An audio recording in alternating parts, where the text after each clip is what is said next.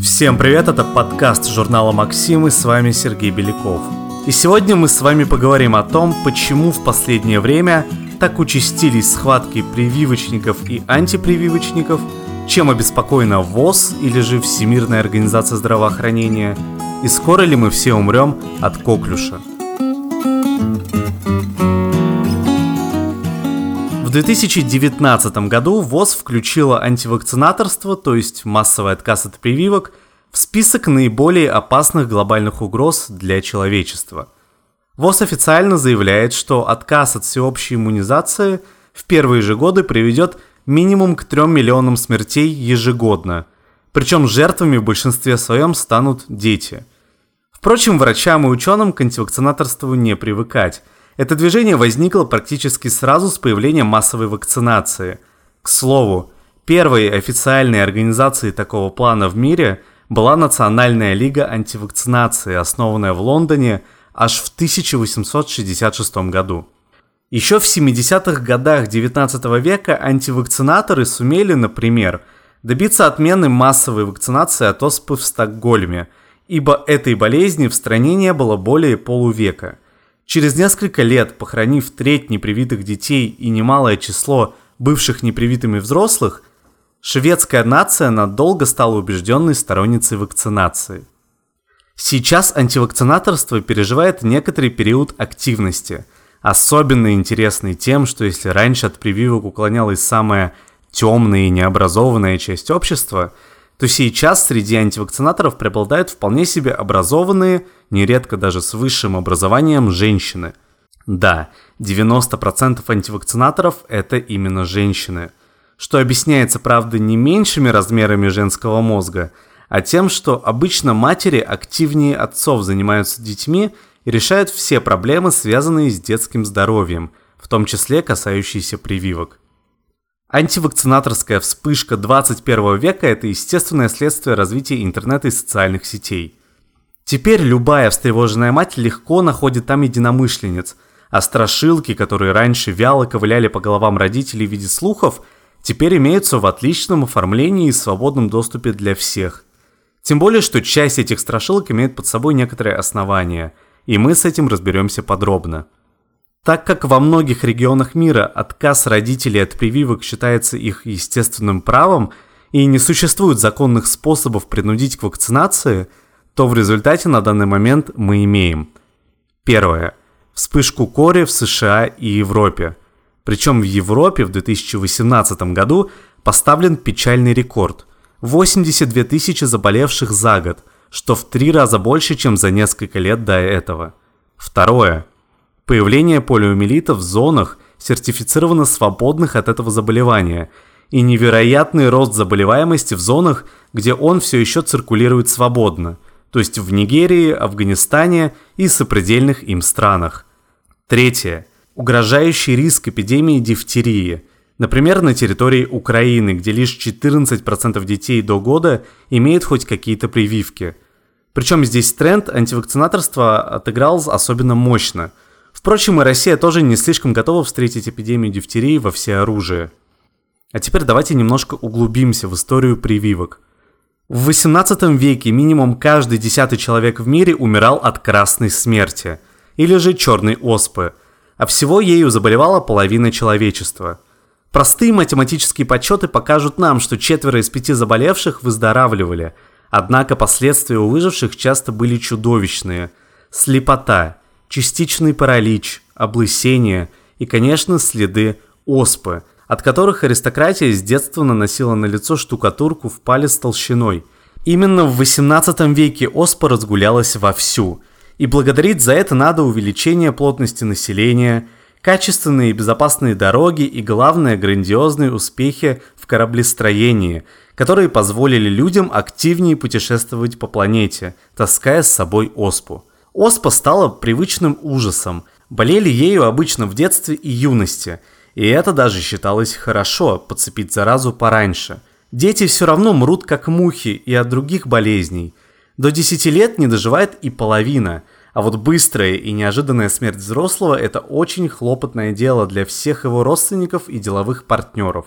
И, конечно, грамотные и богатые люди старались прививаться. Сейчас мы считаем родоначальником прививок английского врача Эдварда Дженнера, который в 1796 году привил коровью оспу мальчику по имени Джимми Фипс.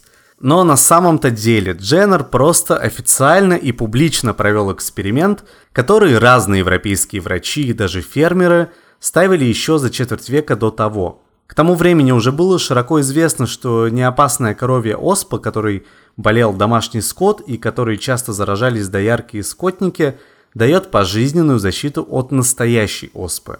Метод получил название вакцинация, от латинского слова «вака», то есть «корова». Через пять лет после удачных опытов Дженнера уже был привит весь британский военный флот, а в 1807 году первая страна в мире, Бавария – сделала вакцинацию обязательной для всех своих жителей. Но прививки проводились и раньше, намного раньше. Другой способ прививок – вариоляцию, то есть заражение человека э, ослабленной человеческой оспой, знали еще индийцы, персы и китайцы в начале нашей эры. Еще бы им не знать, ведь это в их краях некогда произошла мутация вируса верблюжьей оспы, мы не знаем, как именно лекари древности представляли себе жизненный цикл вирусов и понимали работу иммунитета и антител. Но зато знаем, что в Китае детей кормили кашей со струпьями, снятыми с выздоравливавших от оспы людей. Что турки втирали гной из оспенных пузырьков в разрезы под коленками у девочек, отобранных для султанского гарема. И мы знаем, что вполне подробное описание вариоляции оставлено нам персидским врачом, жившим в IX веке – а звали его Аррази. В Европе вариоляция тоже была довольно известна, примерно с начала 18 века. Спасибо, конечно, за это культурным связям с Османской империей. От такой прививки умирали порядка 2-3% привитых, но многие люди считали этот риск приемлемым по сравнению с риском заболеть оспой естественным образом. В 1768 году приказала сделать вариоляцию себе и членам своей семьи российская императрица Екатерина II. Учитывая, что за 30 лет до этого от оспы умер Петр II, а Петр III тяжело болел ею, да и вообще оспа резвилась в чертогах петербургской аристократии не хуже, чем в крестьянских избах, решение императрицы было более чем разумным. Что такое гарантированная смерть каждого 50-го привитого по сравнению с каждым десятым человеком, умиравшим в мире именно от красной смерти – а когда появилась вакцинация и риск смерти от прививок упал практически до нуля, Европа в течение 100 лет привилась буквально вся. Но в 20 веке оспа еще погуляла напоследок. В Азии, Южной Америке и Африке обязательная вакцинация полностью отсутствовала. Поэтому, по данным, собранным учеными университета Беркли, общее число жертв оспы в 20 веке приближается к 500 миллионам человек – Никакие мировые войны и рядом не стояли. Но на данный момент вирус натуральной оспы на планете уничтожен, поэтому современным детям не делают прививок от оспы. Этот вирус остался жить только под надежными замками в нескольких лабораториях. Будем надеяться, что он никогда не сбежит из своей тюрьмы. Хотя сейчас мы можем облегчить течение этой болезни. Однако, если произойдет массовая эпидемия, лечить будет некому и некогда – но за что мы должны быть благодарны Оспе, так это за то, что именно в борьбе с ней люди попутно научились сражаться с другими смертельными болезнями. Например, корь, дифтерия, туберкулез, желтая лихорадка, полиомиелит. Большинство сейчас, если и не уничтожены полностью, то разбиты и рассеяны. И все благодаря прививкам. Но все-таки, как работает прививка? В организм вводят ослабленный патоген – полудохлый вирус или замученного микроба, и организм легко и без проблем его убивает, выработав против него антитела, которые отныне и будут патрулировать окрестности, зорко следя, не пробрался ли сюда кто-то похожий.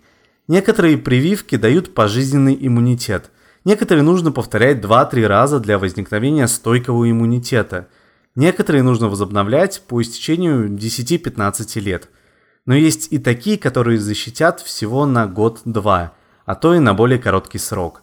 К последним относятся, например, прививки против бешенства. Их срочно вводят, когда появляется риск заражения, чтобы организм успел переболеть легкой формой, прежде чем заработает форма тяжелая.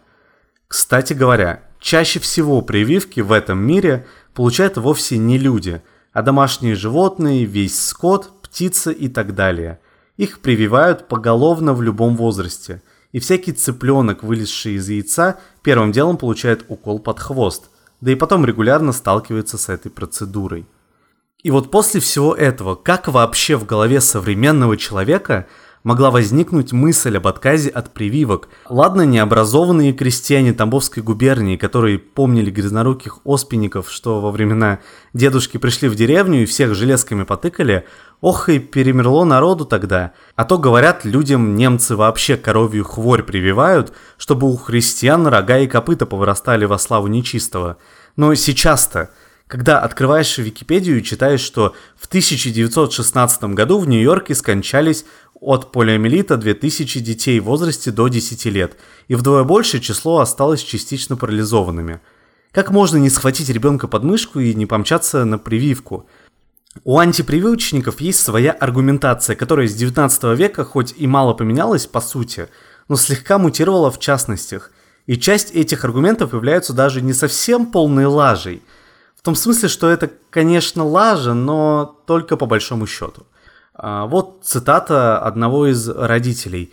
Ребенок после прививки лежал с тряпочкой, перестал ползать или питать. Потом нас долго лечили, и он до сих пор заикается. А, но проблема в том, что большинство детей прекрасно переносят любые прививки и скачут после них столь же весело, как скакали до этого. Однако не стоит забывать, что все же практически любая прививка – это внесение в организм инфекции – с которой иногда, да, лежат тряпочками. У ребенка могут появиться сыпь, лихорадка и даже судороги, особенно если ребенок уже чем-то болел в этот момент. Именно поэтому детям с различными заболеваниями дают от прививок временный отвод, а если болезни серьезные, то медотвод может быть пожизненным. Тем не менее, риска умереть или серьезно пострадать от нормально сделанной прививки – чистым шприцом и трезвым врачом практически нет. Менее одного случая на миллион доз. На языке медицинской статистики это значит около ноля. А вот риск на фоне прививки дать яркую реакцию на какую-нибудь другую болячку и загреметь в больницу с мощным ОРЗ или желудочно-кишечными проблемами не иллюзорен, хотя и очень невелик – и то, что родители не хотят своими руками нести здорового, веселого, розового ребеночка на укол, который, возможно, э, превратит его в ту самую тряпочку и принесет пару недель тревог, по-человечески понятно. Мы же люди, а не биороботы. У нас и чувства имеются, и не только здравый смысл. Вот эти чувства и заставляют нас считать все, что случилось с ребенком после злой плохой прививки, следствием этой прививки – так возник, например, миф о том, что прививки вызывают аутизм. Только вся проблема в том, что эта болезнь впервые ярко манифестируется в возрасте 18-36 месяцев в самый разгар активных прививочных сессий у детей. И, естественно, прививка может стать толчком для такой манифестации, а может просто совпасть с ней по времени. Массовые исследования проводились в десятки стран, от Канады до Японии – и они полностью доказали отсутствие связи аутизма э, со всякими прививками. Процент детей-аутистов среди привитых и непривитых всюду одинаковый. Но когда речь идет о твоем ребенке, то страх, конечно же, сильнее всех прочих чувств. Или некоторые говорят, дети получают слишком много прививок, их иммунная система просто перегружена. Это полная чушь. Иммунная система человека, в том числе ребенка, защищает нас постоянно от тысяч злобных иногда очень активных агентов. Две или три или двадцать три новые строчки в этом списке для иммунной системы погоды не делают. Если, конечно, не вливать все вакцины из одного таза за один подход. Хотя некоторые вакцины, поливакцины, как раз содержат несколько возбудителей одновременно, если это безопасно и оправдано. Или, допустим, следующая цитата – Врачи никогда не пишут правду, что осложнения возникли на фоне прививки. Они пишут что угодно, только не это. Они искажают факты. И поэтому я не верю ни им, ни их статистике. Давайте будем откровенными. Врачи вообще нас не слушают, потому что наши умозаключения и даже описание нашего самочувствия им не больно-то интересны. Им куда интереснее результаты анализов и показания приборов. И когда они лечат ребенка, скажем, от отита или поноса, они пишут про отит или понос. И не пишут, как вы им рассказываете, что это все случилось после прививки. Да, некоторые врачи и правда не желают усугублять антивакцинаторскую истерию и даже перебарщивают с этим делом – но чаще всего они на самом деле считают, что конкретная болезнь никакого отношения к прививке не имеет, ибо после не значит вследствие. А вот и следующая цитата. «А кто детей ВИЧ заразил? А испорченными вакцинами калечил? А вколол вместо прививки ребенку яд, от которого младенец сразу умер?» Да, безусловно, халатность медработников имеет место быть. Но риск попасть под машину с пьяным водителем у ребенка, конечно, намного выше. Но в случае с машиной – у родителей хотя бы больше иллюзии контроля. А знали ли вы, что взрослым тоже надо делать прививки? Ревакцинироваться. Последняя ревакцинация от многих болезней проводится в 18 лет. Если ты ничего такого не помнишь, то вероятнее всего ты не привит. Поэтому можно сначала пойти сдать анализы на антитела к дифтерии, столбнику, трем типам полиомиелита, кори, краснухи, свинки и коклюшу. Если антител не обнаружено, нужно привиться. Кроме того, Каждые 10 лет по-любому положено прививаться от коклюша, дифтерии и столбняка. Прививки могут проводиться либо в твоей поликлинике, либо в прививочных кабинетах или медицинских центрах твоего района. Также очень желательно сделать прививку от желтой лихорадки, если ты очень часто путешествуешь по тропическим странам. Да, Таиланд тоже считается. Эта прививка действует 10 лет, а если в твоем регионе встречается клещевой энцефалит – то от него тоже нужно регулярно прививаться. Кроме того, совсем параноики могут привиться от пневмокока, гепатита А, мингокока, гемофильной инфекции и папилломавируса. Что касается ежегодных прививок от гриппа, то их малая эффективность вызвана постоянными мутациями вируса. Поэтому можно, конечно, привиться, но не стоит верить, что в этом году ты точно не заболеешь. Но вернемся к детям. А, давайте я вам зачитаю следующую цитату – Ребенок может заболеть от прививки, как раз той самой болезнью, от которой его и прививали. Вы слышали про вакцины, ассоциированный полиомиелит, который от прививки развивается? То есть ты приносишь ребенка на смертельную лотерею и получаешь тот самый детский паралич, риск заразиться которым естественным образом в приличных странах вообще не существует. Это отчасти правда, но проблема в том, что ребенок не может заболеть, а именно что заболеет – в этом-то и суть прививки. Просто болезнь будет перенесена в самой легкой из возможных форм и вероятнее всего пройдет вообще бессимптомно. Что касается циркулирующего полиовируса вакцинного происхождения, так он официально называется, то прежде всего он опасен именно для непривитых детей. Работает это так. Ребенок получает очень ослабленный вирус в виде впрыснутой в рот жидкости – Какое-то время этот ослабленный вирус живет внутри ребенка и покидает его тело вместе с соплями, слюнями и содержимым горшка, будучи все еще трепыхающимся. Так как дети – существа, находящиеся с гигиеной на «вы», то несколько недель привитый ребенок, скорее всего, будет распространять вокруг себя этот вирус, и непривитые дети имеют некоторый риск его подхватить. Самое интересное, что в 99 случаях из 100 они просто привьются таким образом самостоятельно и приобретут иммунитет. Но дело в том, что вне лабораторий и контроля вирус может мутировать, превратившись в новый штамм, в том числе реально опасный. Для этого ему нужно скакать из тела в тело очень долго, не меньше года. Да еще и годятся для таких его переселений только люди непривитые. Если чудо превращения произойдет – то он может заразить детей поблизости, в том числе иногда и привитых. Штамм-то совсем новый. В исключительных случаях может развиться тяжелая форма болезни, приводящая даже к параличу. С 2000 года в мире зафиксировано 760 заболевших на 3 миллиарда детей, получивших в общей сложности 10 миллиардов доз вакцины. Отметим, что без этой вакцины погибло бы не менее 3 миллионов детей – и еще больше осталось бы искалеченными. А вот следующее мнение, то что аллергии, думаете, откуда взялись, это полная чушь. Первое описание аллергий, той же сенной лихорадки, мы находим еще у древнеримских врачей Цельса и Галена. А распространение аллергии связано в первую очередь с повышением уровня стерильности нашей жизни. Иммунитет просто начинает сбоить при недостатке приятных знакомств среди грязи, тухлых продуктов и нечистот. Вы понимаете, что это многомиллиардный бизнес. Крупные корпорации заинтересованы в том, чтобы детей прививали, и они оплатят любую ложь и спрячут любую информацию, говорят многие антипрививочники. И это на самом деле многомиллиардный бизнес.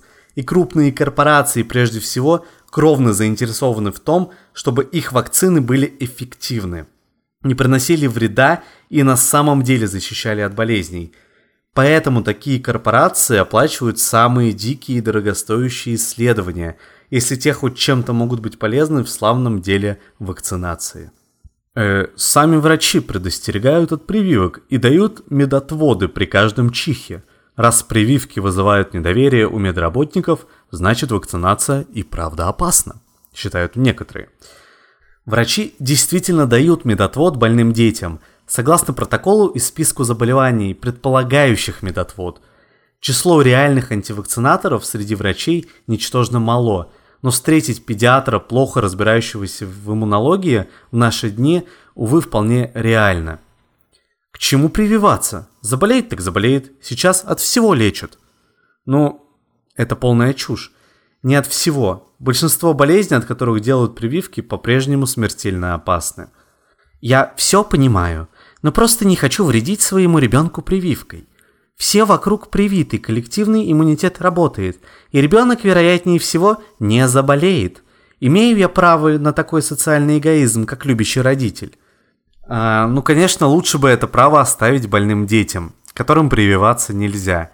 Чем больше будет социальных эгоистов, тем громче будут звенеть кладбищенские лопаты. А вот следующее – это тоже полная чушь. Прививки – это фикция. Просто бывает время болезней, они приходят и уходят сами по себе. Да, оспы сейчас нет, но нет и чумы. А чумы не прививают. Зато есть СПИД и аутизм. Сейчас просто их эпоха. Ну, действительно, чумы нет. Потому что люди перестали жрать чумных сусликов и стали уничтожать крыс и блох.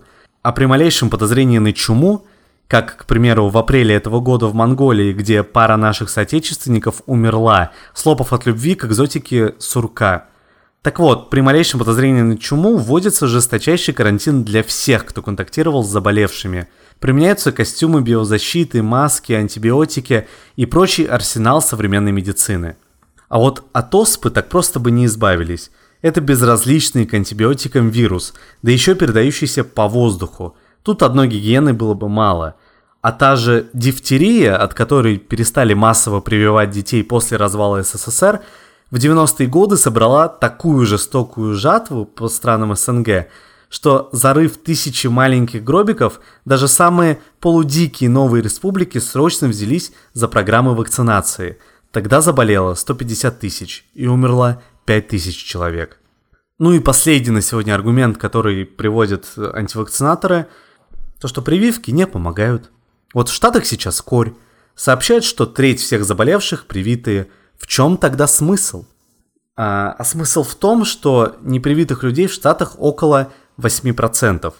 Если две трети всех заболевших не были привиты, математика в помощь желающему почитать риски. И да, прививка от кори может не дать иммунитета. Но никто бы об этом так и не узнал, если бы вокруг единичных людей – которым не повезло, не разгуливало еще 8 сознательно непривитых, которые и помогли заразе добраться до места назначения.